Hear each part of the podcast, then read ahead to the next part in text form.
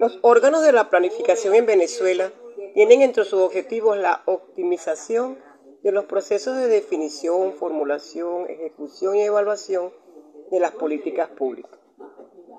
bajo su efectividad, eficacia, eficiencia en el empleo de los recursos públicos, dirigidos a la consecución, coordinación y armonización de los planes, programas y proyectos para la transformación del país.